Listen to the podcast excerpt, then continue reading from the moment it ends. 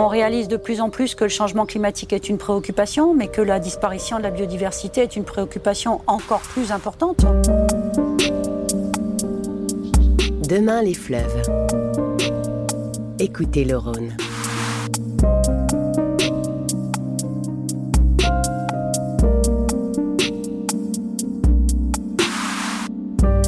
Bienvenue dans la série de podcasts Demain les fleuves, écoutez le Rhône, je suis Paul-Emmanuel Géry. À l'heure des grandes marches pour le climat, les fleuves restent les grands oubliés des politiques sur les transitions écologiques. Pourtant, les crises de l'eau sont celles qui impacteront le plus nos sociétés. Faire parler le Rhône devient donc une nécessité pour comprendre les enjeux environnementaux. Demain les fleuves, pour prendre une pause, écoutez le Rhône, pour y trouver l'inspiration, pour agir et contribuer à réconcilier l'homme et la nature. Dans ce troisième numéro, nous allons traiter de la biodiversité. Quand on perd un chaînon, mais on perd la chaîne entière. Éric Orsena, membre de l'Académie française et président de l'association Initiative pour l'avenir des grands fleuves.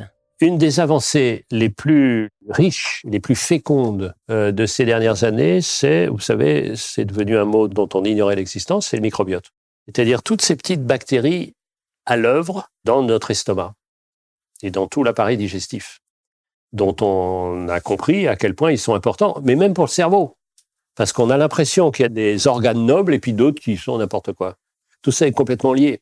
Donc ça montre bien que les milliards et les milliards euh, de bactéries qui sont en nous sont aussi essentielles que, je sais pas, euh, l'écoute de Beyoncé. Donc euh, ces questions-là, c'est ça qui montre que, que nous sommes constitués d'autres êtres. C'est ça qui est là. Et en ce moment, je travaille sur un livre, au fond, de même conception de la nature, mais culturelle, qui s'appelle Les mots immigrés. Raconter comment s'est constituée notre langue française. Et tous ceux qui sont pour la pureté se rendent compte que, par exemple, les Gaulois ne sont arrivés chez nous que cinq siècles avant Jésus-Christ. Avant, il y avait d'autres. Puis d'autres sont arrivés, puis d'autres encore, encore, encore, encore. C'est le métissage qui est intéressant. Donc c'est ça, ces mécanismes-là.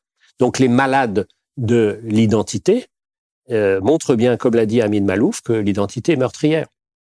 Si elle est juste concentrée, ça ne veut pas dire qu'on perd son âme, mais que reconnaître que son âme est venue de toutes ces diversités.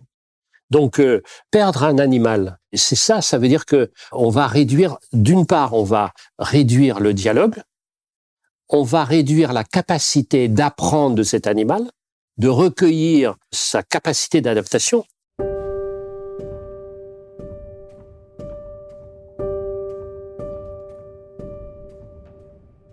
À chaque fois que vous attaquez la nature, d'une certaine manière, elle se venge. J'ai beaucoup travaillé euh, dans mon livre sur les moustiques sur la question de l'éradication.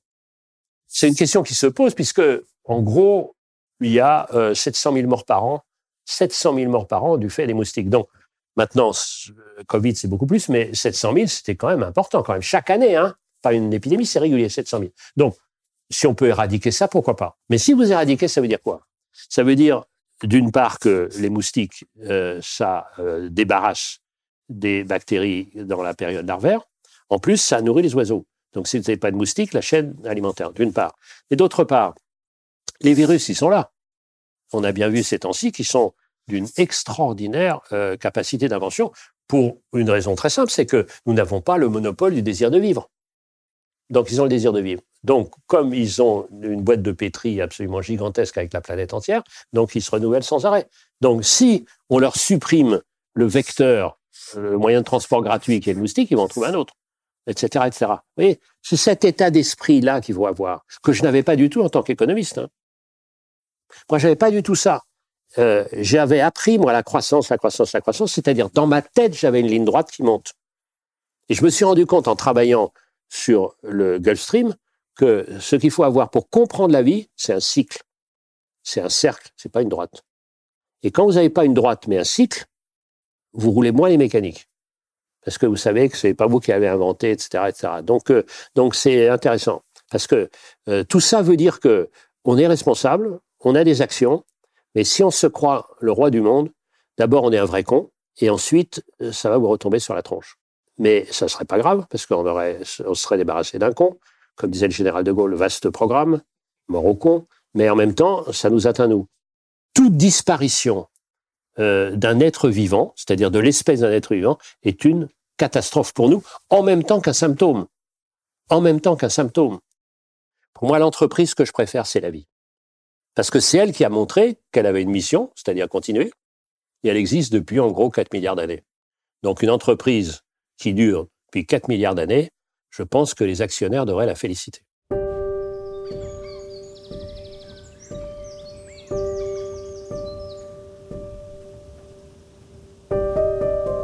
Bonjour Elisabeth Hérault. Bonjour.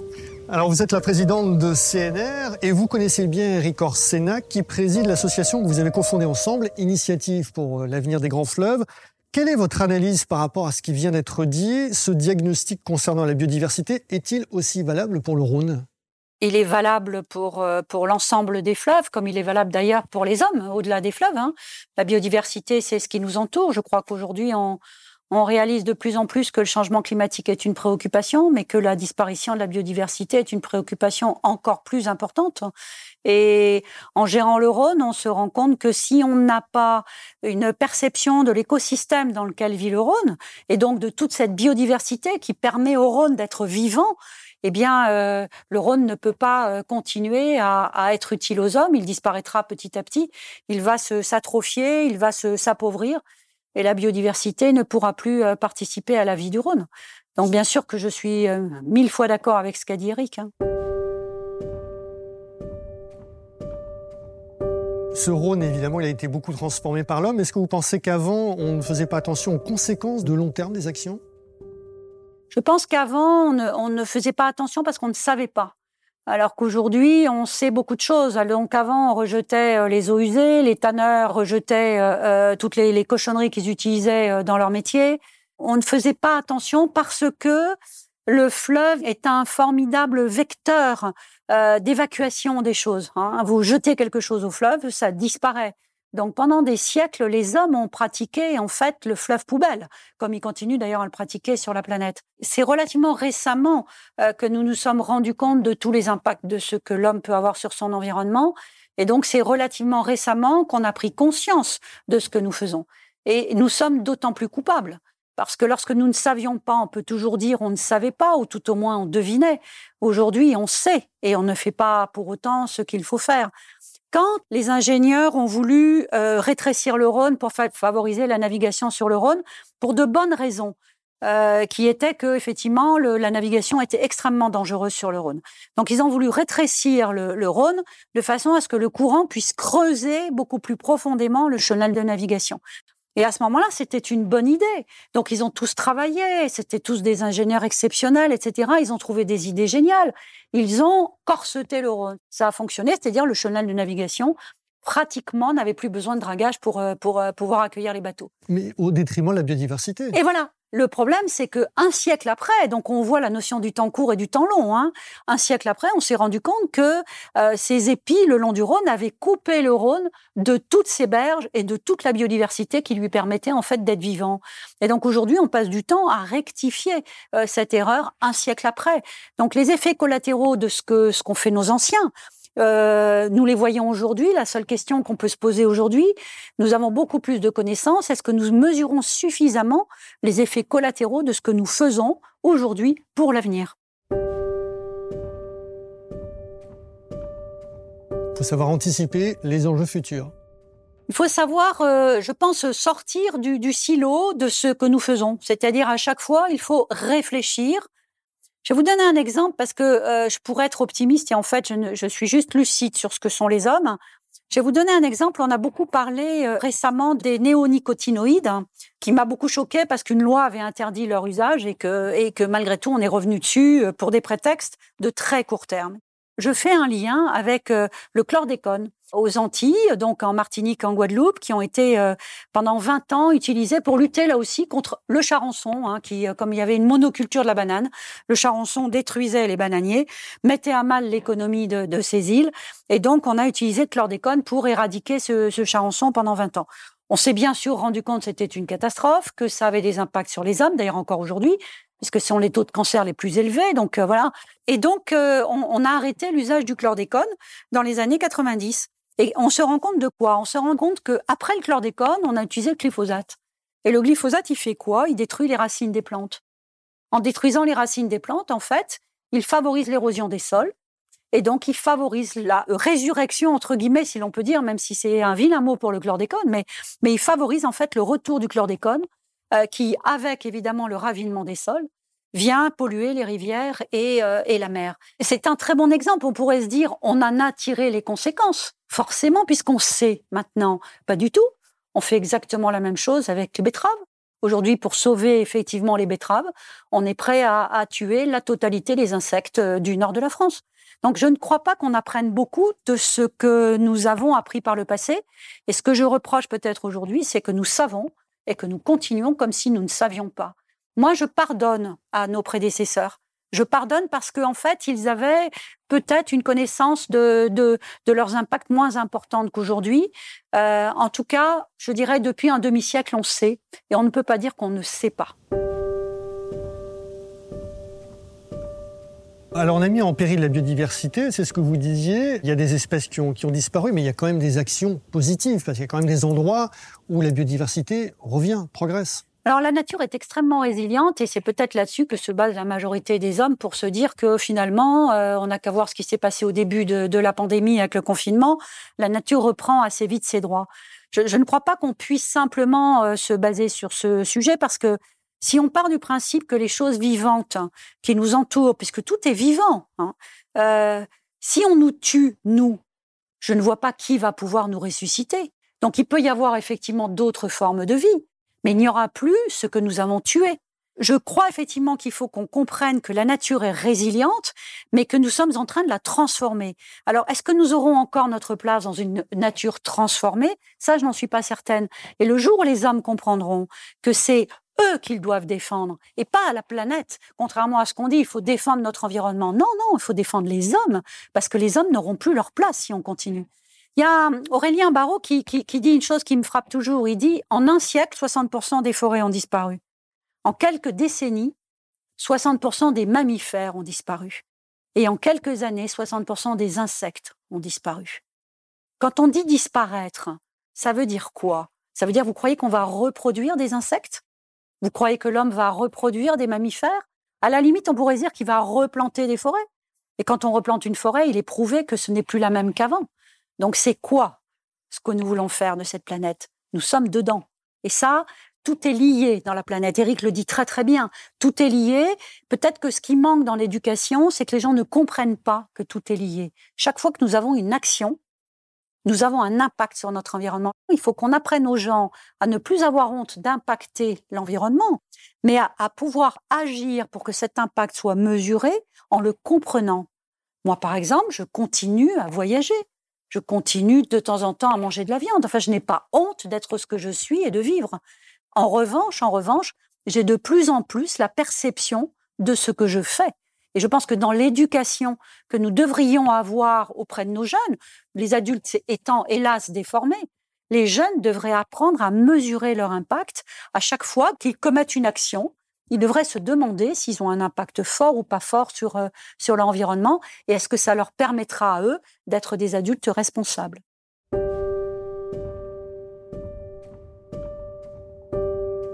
Quand on parle d'impact sur l'environnement, de biodiversité, de résilience, je voudrais vous donner l'exemple d'un animal euh, qui justement lui fait son grand retour. Et ça, c'est une bonne nouvelle. C'est le castor. Le castor revient, euh, revient dans le Rhône.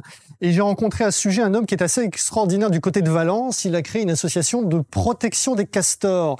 On écoute tout de suite son témoignage. Je m'appelle Hervé Penel. Je suis le fondateur euh, de l'association Castoreum. Le castor a un formidable pouvoir d'adaptation. S'adapter à l'homme, dans la mesure où il trouve de la nourriture, le castor fait sa vie. Par contre, de temps en temps, il n'a plus de nourriture naturelle, en l'occurrence les et il rencontre par contre sur les berges d'un fruitier, et euh, bon, euh, lui, il s'en arrange. Par contre, euh, l'agriculteur, lui, ne dit pas la même chose. Ce sur quoi il faut actuellement porter notre effort, c'est sur la diminution de son habitat de plus en plus morcelé. Quand on dit bon, ben, il faut que les riverains s'approprient le Rhône, il faut qu'il respecte la biodiversité. Le castor est une espèce clé de voûte. Il est protégé, il fait partie des espèces patrimoniales. Il faut dire que à travers les constructions de ces barrages, sur les petits ruisseaux. Il participe euh, justement à la biodiversité véritablement de façon fondamentale. Un barrage euh, sert à écréter les crues, freiner l'érosion, éviter les assecs en été.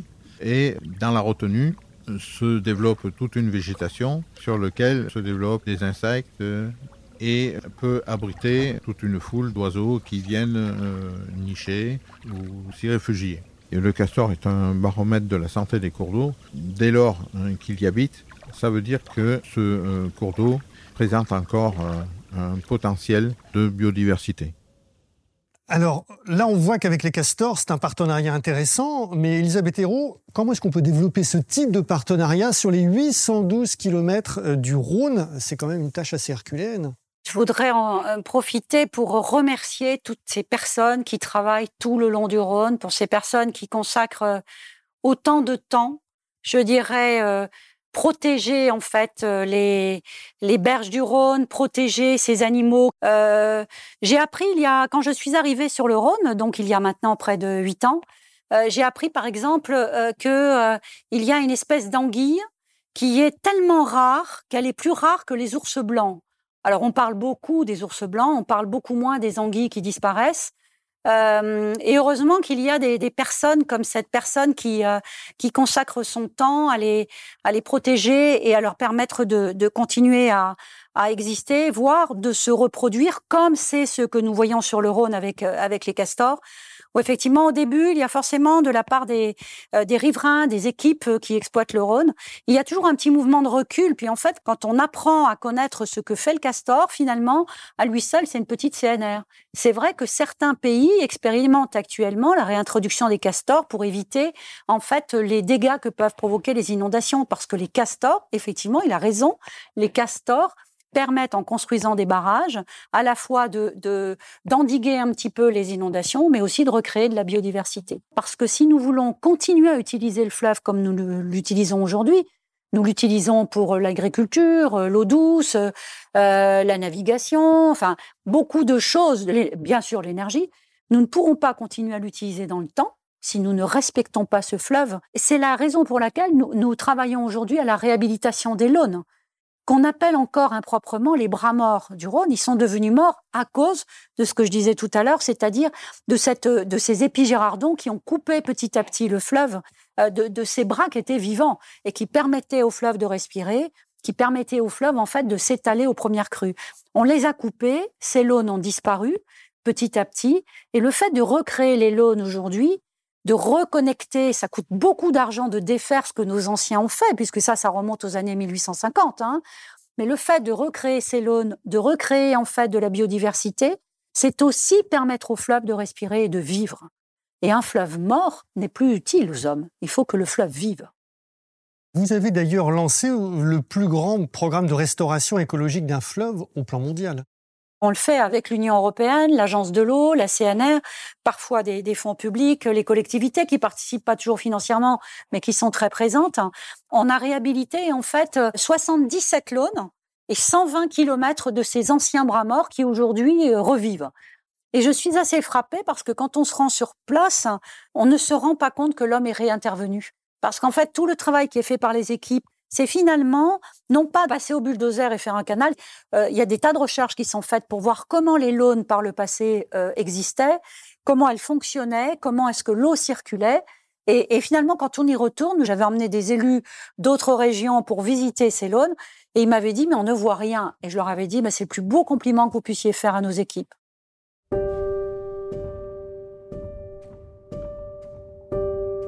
Vous mettez beaucoup de choses en place, mais c'est vrai que CNR est une entreprise qui a au cœur de son business model un élément de nature, évidemment le Rhône. C'est pas le cas de toutes les entreprises. Est-ce que vous pensez que les entreprises, d'une manière générale, ont une conscience écologique? Je pense à l'affaire Danone, par exemple. On voit les blocages qu'il y a. L'entreprise ne risque-t-elle pas, pour certains, de se mettre en danger, justement, en prenant en compte la nature dans un monde qui reste quand même très capitaliste? Alors, je ne connais aucune entreprise qui ne dépende pas de son environnement. Aucune. Et quelles que soient les entreprises, elles dépendent de leur environnement. À la question est-ce que les entreprises bougent? Je pourrais répondre oui. Je pense que les entreprises bougent depuis quelques années, malgré tout. Il y a, un certain nombre d'avancées. En même temps, on est dans une transition dans laquelle la lutte entre le court terme et le long terme est omniprésente.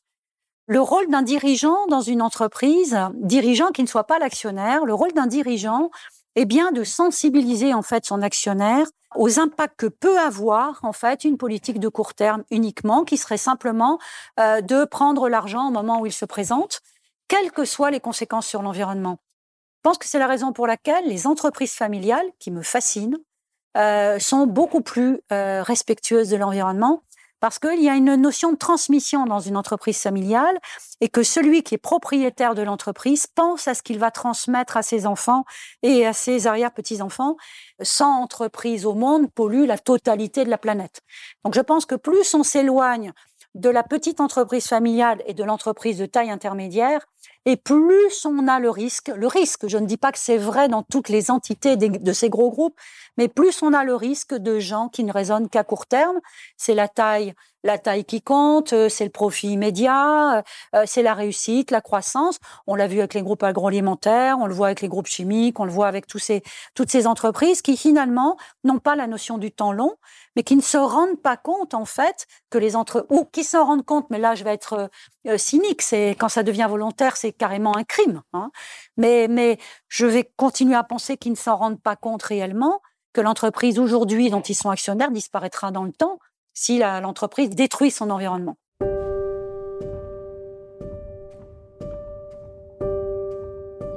Je pense qu'il y a un mouvement qui s'opère. On a des entreprises qui bougent. J'ai participé l'autre jour à, à une réunion, euh, j'ai entendu une vingtaine de patrons d'entreprises. Je dirais qu'il y avait 25% des patrons qui parlaient, qui trouvaient qu'on en faisait trop. 25% qui refusent absolument et qui disent on est en train de tuer l'économie. Comme si économie et écologie ne pouvaient pas fonctionner ensemble. Et ça, ce sont les réfractaires. Voilà, ceux qui de toute façon ne bougeront jamais.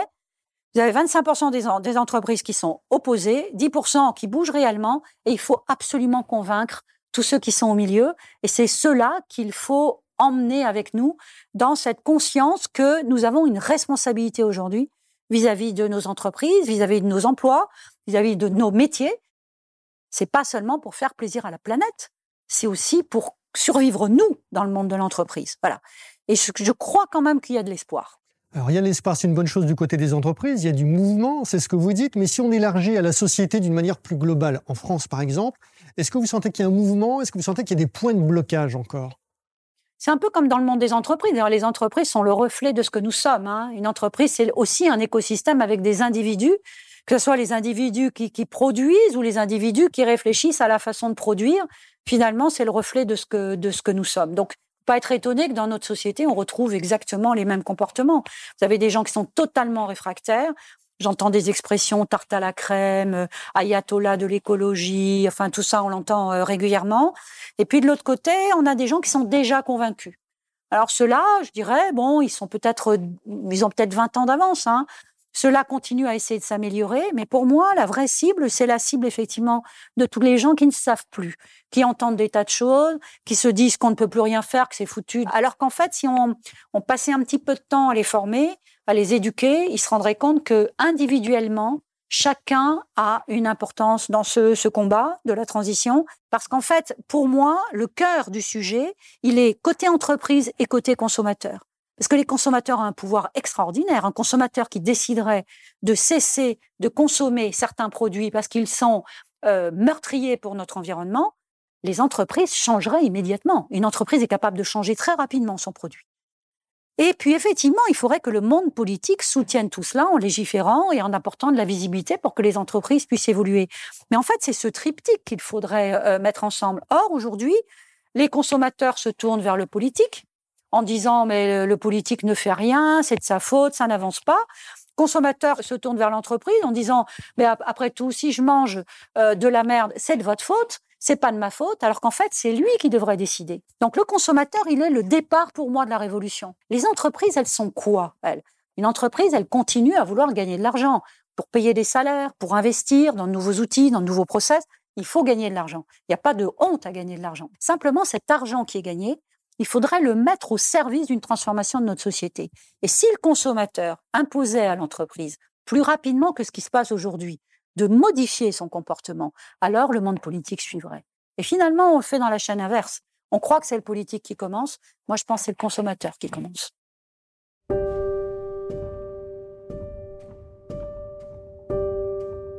Alors pour cela, j'ai eu l'occasion de suivre les, rencontres que vous avez organisées à Paris, Marseille, Lyon et Bruxelles, euh, où des acteurs des territoires de tous horizons ont pu croiser leurs points de vue, leurs expériences et faire émerger des solutions. Et parmi elles, une est revenue plusieurs fois. On parlait d'éducation, on parlait de choses comme ça. Je vous propose d'écouter Florence Lambert, présidente de Genvia, entreprise spécialisée dans la production d'hydrogène décarboné. Elle était aussi auparavant directrice du CEA Liten. Femme exceptionnelle. Tout se joue très tôt, euh, à l'école primaire ou au collège. Et euh, pour moi, c'est là où il faut absolument créer ces continuums et, vraiment se synchroniser. Ça peut paraître dérisoire, mais ça peut être euh, des visites des sachants ou des technologues dans les collèges, des visites des collèges dans les plateformes. c'est la rencontre de tout ce monde-là et, et, de créer ce continuum. Alors avec ou sans réseaux sociaux, moi je pense que c'est pas la question, mais il faut vraiment créer ce continuum. Donc mieux comprendre le monde dans lequel nous vivons, c'est primordial. Comprendre que tout est lié. Comprendre que le raisonnement en silo nous tue. Je vais vous prendre un exemple sur le Rhône, l'exemple de la navigation, qui est un sujet qui me, qui me fascine parce que parce que c'est un sujet extrêmement complexe. La navigation, en fait, aujourd'hui, euh, on pourrait accueillir sur le Rhône cinq fois plus de tonnage que ce que nous n'accueillons aujourd'hui. Tous les équipements sont prêts, les écluses fonctionneraient, euh, le centre de navigation qui permet en fait comme une tour de contrôle 24 heures sur 24 de, de, de guider les, les bateaux, sans un seul euro d'investissement, nous pourrions effectivement accueillir cinq fois plus de tonnage. Alors pourquoi ça ne fonctionne pas? Ça ne fonctionne pas parce que, notamment, quand je parle des, des, des containers qui arrivent à Fos, euh, donc euh, au grand port de Marseille, les conteneurs arrivent à Fos, ça fait quelques semaines qu'ils euh, qu'ils sont en mer, n'est-ce pas? Euh, Donc ils arrivent et soudainement, on est à quelques heures près. Donc finalement, on préfère que 85% de nos conteneurs repartent par la route. Et puis soudainement, on se préoccupe du prix du conteneur sur un camion uniquement quand il arrive à Fos, et puis du prix du conteneur sur une barge. L'écart, on hésite, on dit entre 3 et 5% d'accord, d'écart pour un conteneur. Vous imaginez sur votre téléviseur ce que ça représente Rien du tout. Mais on dit ah non, on peut pas faire payer parce qu'il faudra bien que quelqu'un paye cet écart. Donc on va pas faire payer aux consommateurs ces 5% supplémentaires. En fait, la vraie vérité, c'est que le sujet du conteneur sur le Rhône, c'est pas un sujet de prix, c'est un sujet de coût global. C'est-à-dire qu'on ne mesure pas quand on met un conteneur sur un camion et quand on met un conteneur sur une barge, on ne mesure pas tous les coûts induits autour du mode de transport qu'on a choisi. L'artificialisation des sols avec les routes, l'entretien des routes, la pollution des camions, même s'ils s'améliorent. On ne calcule pas l'impact sur la santé, on ne calcule pas le coût des accidents. Si on le mesurait alors effectivement, la balance pencherait complètement en faveur du, transport fluvial. Mais on préfère dire que ce sont nos impôts qui payent effectivement tout cela. Il y a un très gros lobby euh, de la route et du coup, 85% bah, des conteneurs repartent par la route. Je ne dis pas que la route n'est pas indispensable, attention. Je dis juste qu'un équilibre plus, je dirais plus équilibré entre les trois moyens de transport qui sont la route, le fer et le fleuve permettrait certainement de mieux respecter notre environnement. Voilà, c'est un exemple parmi d'autres qui est que à raisonner en silo, si on n'apprend pas ce type de raisonnement très jeune et qu'on ne l'applique pas au cours de sa vie, je ne vois pas comment on va pouvoir transformer euh, notre société et euh, aller vers une transition plus, plus juste. Merci Elisabeth Hérault. Merci. On se retrouve très vite pour le prochain numéro. Intéressons-nous à la question des imaginaires et à la nécessité de les repenser pour accélérer les transitions. Demain les fleuves. Écoutez le Rhône.